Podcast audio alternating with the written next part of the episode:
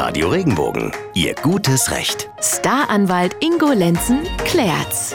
Brave Kinder sind ein Segen. Meine Kollegin Maike Schale kann da ein Lied von singen. Ne? Manchmal jedoch, äh, so sind Kids nun mal, ne? manchmal haben sie aber auch Flausen im Kopf und dann kann es Ärger geben. Darum geht's in unserer heutigen Folge des Rechtspodcasts. Miriam aus Bad Krotzingen hat uns geschrieben. Alles sehr, sehr ärgerlich. Ihr Sohn hat im Schulunterricht massiv gestört, darf zur Strafe jetzt nicht mit auf die Klassenfahrt, die in einem halben Jahr stattfindet.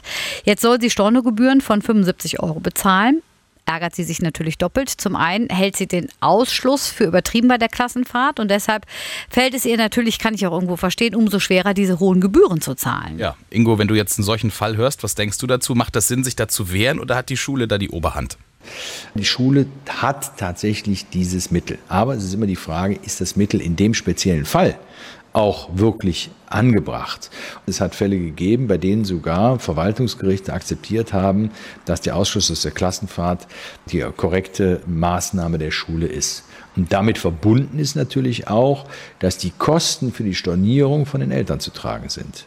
Wie zum Beispiel auch die Heimreisekosten, wenn man auf einer Klassenfahrt auf einmal ausgeschlossen wird und nach Hause geschickt wird, dann müssen die Eltern auch die Rückreisekosten, die da gesondert anfallen, tragen. In jedem Fall einzeln zu prüfen und äh, ich würde äh, auch immer empfehlen, da nochmal mit dem Direktor zu sprechen und im Zweifel sogar mit dem Oberschulamt. Hm, also es gäbe durchaus Wege, sich dagegen zur Wehr zu setzen, aber die Maßnahme an sich ist erstmal unstrittig, zumal die ja meistens auch länger angedroht wird ne, und nicht das erste Mittel der Wahl ist. Aber auch auf jeden Fall interessant für uns Eltern zu wissen, was einem da so alles passieren kann, wenn die Kinder mal nicht artig sind. Ne? Sogar Storne und Rückreisekosten können da anfallen. Das ist durchaus gängige Praxis und äh, war mir nicht so bewusst. Ja. Bevor es richtig ärgerlich wird, schreiben Sie uns über regenbogen.de. Unser Rechtsexperte Ingo Lenzen hört sich auch gerne Ihren Fall mal an und gibt eine Einschätzung dazu ab. Wir hören uns beim nächsten Mal. Bleiben, Bleiben Sie im Recht. Recht.